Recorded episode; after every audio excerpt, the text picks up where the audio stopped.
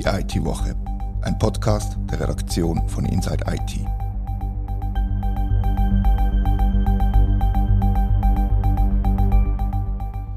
Willkommen zur neuen Ausgabe von die IT-Woche. Mein Name ist Rita Vogt und bei mir im Podcast-Studio hocken Katharina Jochum und Philipp Anz. Wir reden darüber, wieso der Kanton Luzern mehrere Softwareprojekte ins Hand gesetzt hat oder immer noch ins Hand setzt, wie seriös wir selber mit Zwei-Faktor-Authentifizierung umgehen und wieso dass es wichtig ist und richtig ist, dass Google seine User dazu zwingt. Und außerdem reisen wir in die Vergangenheit und versuchen uns an unser letztes MMS zu erinnern. Luzern ist im Moment ein bisschen in negativen Schlagzeilen. Philipp, wieso? Kannst du etwas erzählen zum aktuellen Softwareprojekt, das jetzt abgebrochen worden ist? Luzern, der Kanton Luzern ist tatsächlich ein bisschen Stammgast bei uns im Podcast und auch auf unserer Webseite mit diversen Projekten. Das Neueste, das jetzt wieder für Schlagzeilen gesorgt hat, das ist eine Schuladministrationssoftware Educase, die in allen Luzerner Gemeinden hätte sollen eingeführt werden und das Projekt ist jetzt Jahre am Laufen gewesen und ist jetzt abgebrochen worden. Nach wie vielen Jahren ist es abgebrochen worden und wie viel hat es gekostet bis jetzt? Der Zuschlag an die Firma BaseNet Education ist im Jahr 2014 erfolgt. Nachher hat der Kantonsrat dann das ganze Projekt auch Zusage erteilt 2016. Seitdem ist das sicher also richtig ins Rollen gekommen. 2019 hat man eigentlich gedacht, wir können loslegen in allen Gemeinden. Ist dann aber noch nicht so weit gewesen. Im letzten Sommer sind um die 60 Gemeinden ähm, haben die Software funktionierend im Einsatz gehabt. Die grossen Gemeinden aber noch nicht jetzt. Wie gesagt, also nach von Zuschlag bis heute äh, fast acht Jahre Jahr ist der Abbruch erfolgt. Kostet hat es bis jetzt 990.000 Franken. Plant für das ganze Projekt also Beschaffung von der Software, Installation, Hosting, Weiterführung etc. über zehn Jahre sind einmal 7,7 Millionen Franken projektiert gewesen. Jetzt sagt ja der Softwareanbieter BaseNet, dass es nicht einfach war, mit dem Kanton Luzern zusammenzuarbeiten. Es waren sehr viele Wechsel in der Projektleitung und in den verantwortlichen Departementen. Was sagt der Kanton dazu? Der Kanton hat eine Mitteilung publiziert zu dem Abbruch und sagt dort, ja, wir haben jetzt eigentlich nur mal der Firma zwei Monate Zeit gegeben, um die Probleme zu beheben. Das sei offenbar nicht erfolgt und käme es jetzt zum Abbruch. Dann hat sich die Firma auch bei dir gemeldet. Du hast dann, glaube ich, mit ihr zu tun gehabt. Sie ist da ein bisschen eine andere Meinung. Genau, die Firma hat mir eine Stellungnahme geschickt und gesagt, eben, es sei wirklich schwierig gewesen, mit dem Kanton zusammenzuarbeiten, wie ich gesagt habe verschiedene Projektleitungen. Der eine Projektleiter ist nach neun Monaten wieder weg gewesen und jetzt ist jemand Interimistisches dort. Und sie schieben schon ein bisschen im Kanton Luzern in die Schuhe, ist mein Eindruck. Und ich kann nicht beurteilen, wer jetzt da Recht hat. Das ist von außen ein bisschen schwierig zu sagen. Wir mit dem vermutlich in Zukunft noch mal ein bisschen genauer nachzugehen. Es ist sicher so, dass die Firma ist jetzt nicht eine neue Firma. Die hat auch schon öfters andere Projekte im Zusammenhang mit Schulsoftware oder gerade so Schuladministrationssoftware eigentlich schon erfolgreich bewerkstelligt. Darum ist ein bisschen die Frage, warum scheitert es im Kanton Luzern? Und im Kanton Luzern scheitert im Moment gerade ein bisschen einiges, was genau so Software-Sachen betrifft. Genau, das wollte ich sagen. Das ist nicht das einzige Projekt, wo dort ein bisschen Schieflage ist. Es geht um ein Projekt, das es um die Steuersoftware geht, ist in der Kritik und dasselbe beim E-Gov-Portal. Haben die etwas Gemeinsames, die beiden Projekte? Es sind unterschiedliche Firmen, die da beteiligt sind. Also auch unterschiedliche Abteilungen beim Kanton. Man kann jetzt also nicht glaub, sagen, dass das Problem immer am gleichen Ort liegt. Das ist ein bisschen schwierig von außen zu sagen. Über die Steuersoftware haben wir ja gerade letzte im Podcast geredet, weil sich dort die WECO eigentlich eingeschaltet hat und gesagt hat, der Kanton Luzern muss jetzt vier Jahre lang jedes Projekt, was mit Steuersoftware zu tun hat, der WECO quasi zur Vorkontrolle vorzulegen. Der zuständige Regierungsrat hat dann relativ erfreut gesagt, er fände das gut, dass quasi jetzt Zweco eine externe Kontrollstelle da Hilfe anerbietet. Das hat aber auch wieder für Aufregung gesorgt, weil sehr viele Politikerinnen und Politiker haben jetzt offenbar gefunden, es sei eigentlich ein kleines Armutszeugnis, wenn ein Regierungsrat das so sagen, wir sind auf Zweco angewiesen, um Sachen erfolgreich über die Bühne zu bringen und werden jetzt da politisch weiterhin nachhaken. Also das Thema Software in Luzern wird uns noch weiter beschäftigen. Definitiv und das finde ich selber auch ein bisschen eine komische Haltung, dass man froh ist über die WECO als Kontrollinstanz, dass man das selber nicht genug genug im Griff hat, sondern einfach quasi wie eine externe Aufsichtsbehörde braucht, wo einem auf die Finger schaut. Das überrascht mich doch ein bisschen, so eine Aussage von einem Finanzdirektor.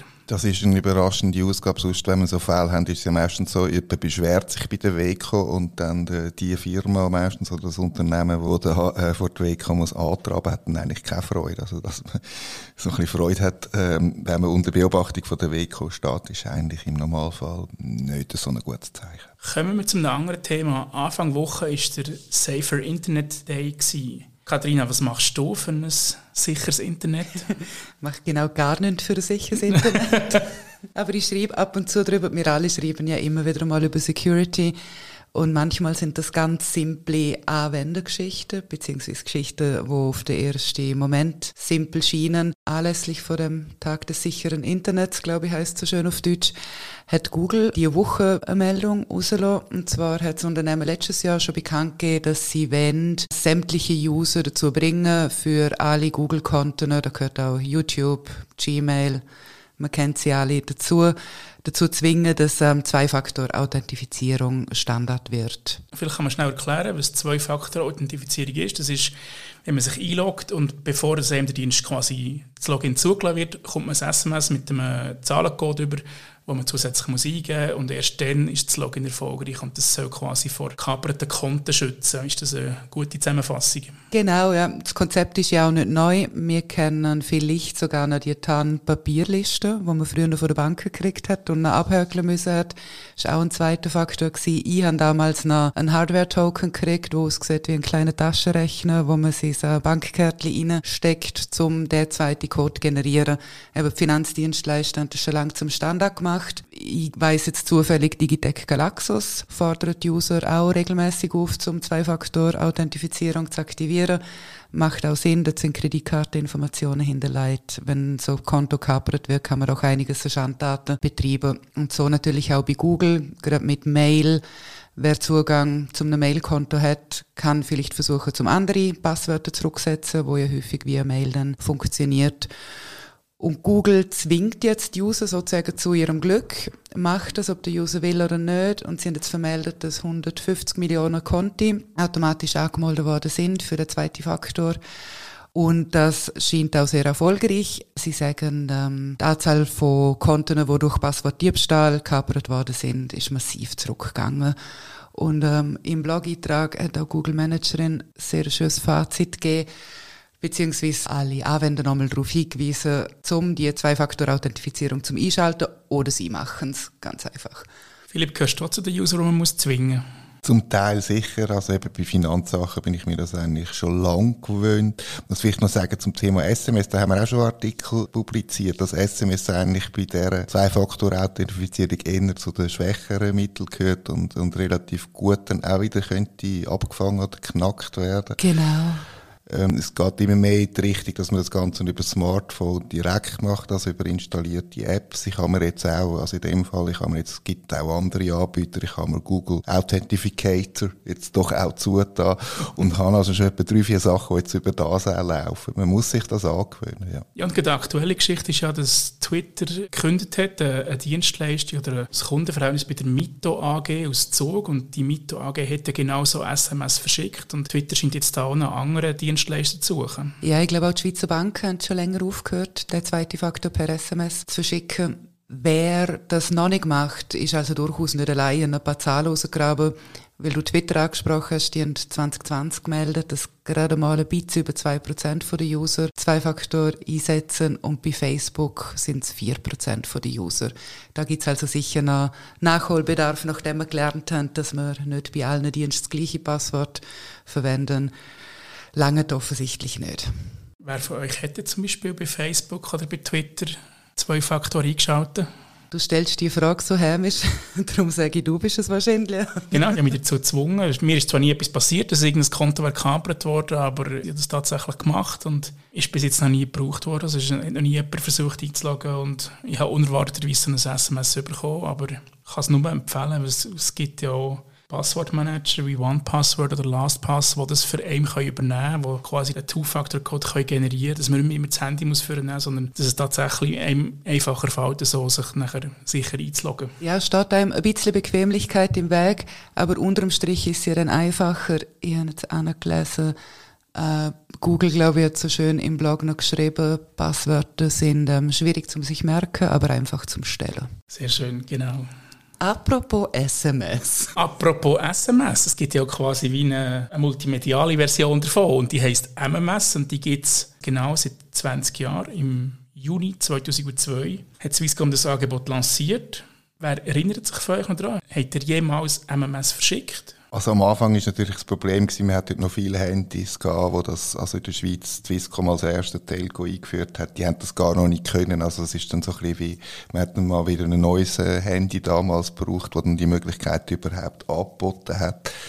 Ich habe es ab und zu genutzt, jetzt nie wahnsinnig viel, muss ich sagen, aber doch sicher am Anfang. Also vor allem in den Ferien hat man nämlich die Ferien, anstatt früher wie Ganz früh haben wir Postkarten verschickt. Das war noch vor Facebook. Gewesen. Dann hat man MMS einfach verschickt. Dann haben wir irgendwann die ganzen Fotos auf Facebook gestellt. Das war so ein bisschen die Ferienentwicklung. Gewesen. Ja, ich darf trotz der grauen Haare sagen, ich bin da wahrscheinlich tatsächlich zu jung gewesen, um das noch aktiv zu nutzen. Haben äh, in den Nullerjahren und auch lang darüber hinaus immer die alten Nattel von meinen Eltern recycelt und wiederverwendet, wo dann natürlich immer noch zwei, drei Generationen älter gewesen sind, als was sonst so im Umlauf war.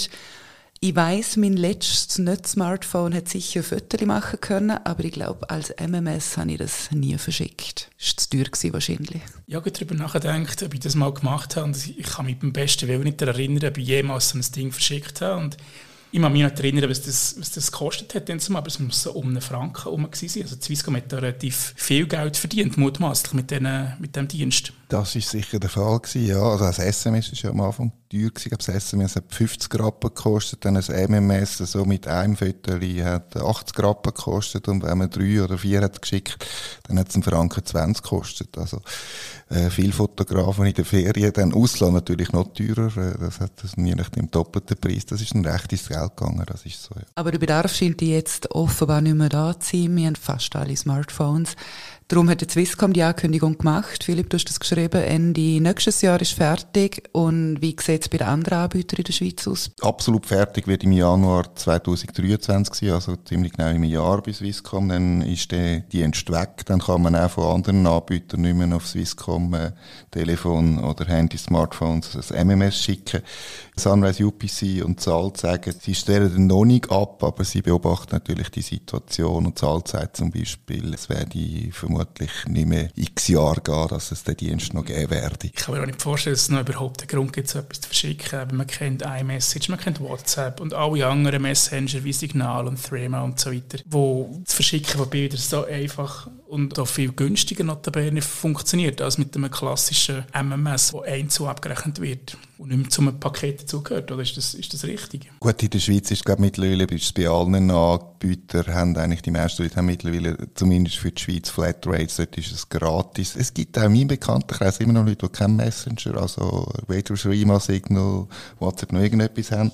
Die Zahlen von der MMS habe ich auch noch schnell angeschaut, sind also doch 2020, was Bacom die letzten veröffentlicht haben, noch etwa rund 30 Millionen MMS verschickt worden. Also es ist nicht so, dass das jetzt völlig weg ist. Äh, die Zahl nimmt natürlich sehr ab. Also die, die hat, jedes Jahr gab es etwa 20, 30 Prozent weniger, die verschickt werden. Aber gleich 30 Millionen, das sind ja pro Tag 100.000 MMS. Das ist irgendwie doch noch eine stolze Zahl, wenn man sich das so vorstellt. Das ist eine stolze Zahl. Es, es ist aber sicher so, dass auch jetzt in den letzten zwei Jahren nochmal mehr Leute auf Smartphones umgestellt haben. Und natürlich, die werden sich, wenn es die Dienste nicht mehr gibt, dann relativ schnell überlegen, sei es jetzt im Android-System oder im iPhone-System, sich äh, halt das Ganze entsprechend zu verschicken oder halt äh, einen von diesen Messenger-Angeboten sich zu installieren. Also ich persönlich werde es nicht vermissen und werde jetzt so das Jahr, das noch bleibt, nicht nutzen, um doch noch ein MMS zu verschicken. Habt ihr euch schon Gedanken gemacht, ob ihr noch so ein Nostalgie-MMS verschicken wollt? Ich noch nicht, aber ich habe gedacht, ich müsse mal auf meinem, auf meinem Computer, wenn ich so all die Bildordner habe, so die ersten Fotos mit dem ersten Handy wieder anschauen, wo ich können Fotos machen Das ist, ich glaube, ohne Werbung zu machen, das ist noch ein Ericsson gewesen. Und dann habe ich sicher mal eins von denen verschickt. Also so einfach so vielleicht so nostalgisch nochmal zurückzuschauen. Ich werde jetzt da auch nicht eine grosse MMS-Foot im 2022 starten. Das war die IT-Woche ein Podcast von der Redaktion von Inside IT. Danke vielmals fürs Zuhören.